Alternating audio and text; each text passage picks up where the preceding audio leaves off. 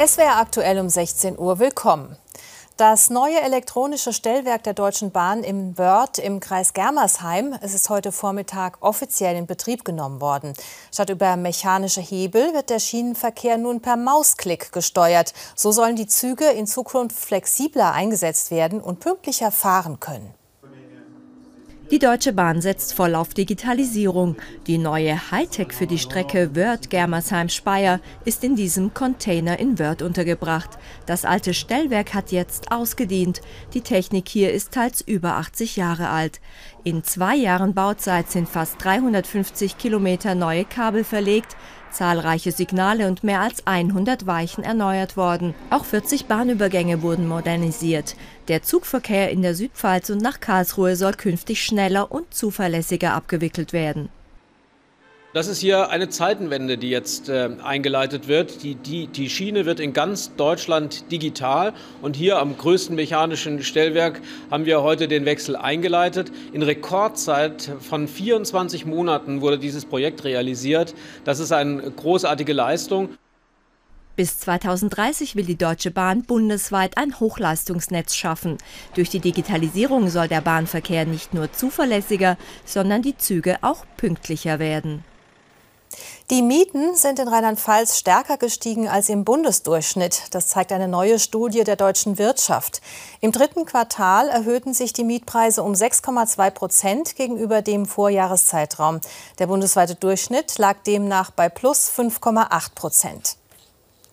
Mit einem Gemisch aus Wasserstoff und Erdgas kann die nötige Temperatur für die Glasherstellung erzeugt werden. Das zeigt ein Pilotprojekt des Mainzer Spezialglasherstellers Schott.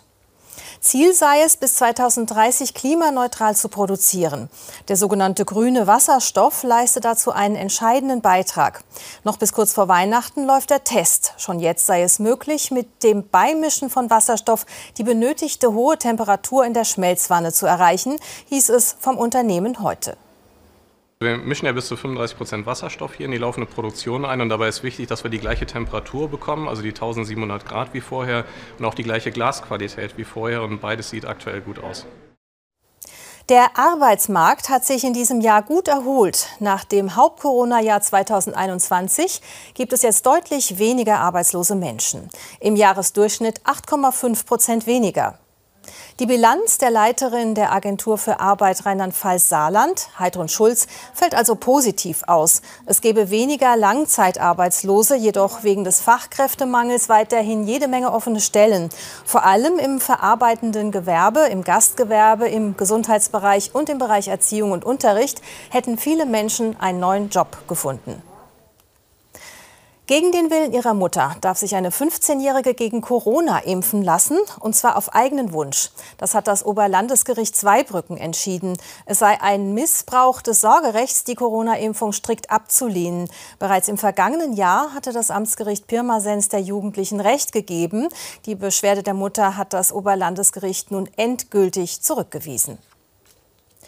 Bei einem schweren Verkehrsunfall zwischen Frankenthal und Ludwigshafen sind am späten Sonntagabend vier Menschen verletzt worden. Der Unfall passierte im Einmündungsbereich zweier Landstraßen.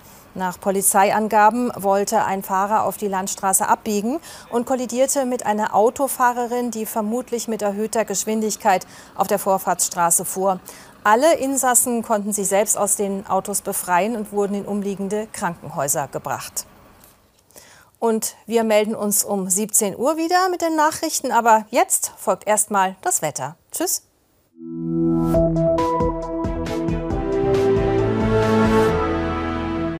Die Nacht ist anfangs oft sternenklar. Örtlich kann es durch Reifbildung glatt werden.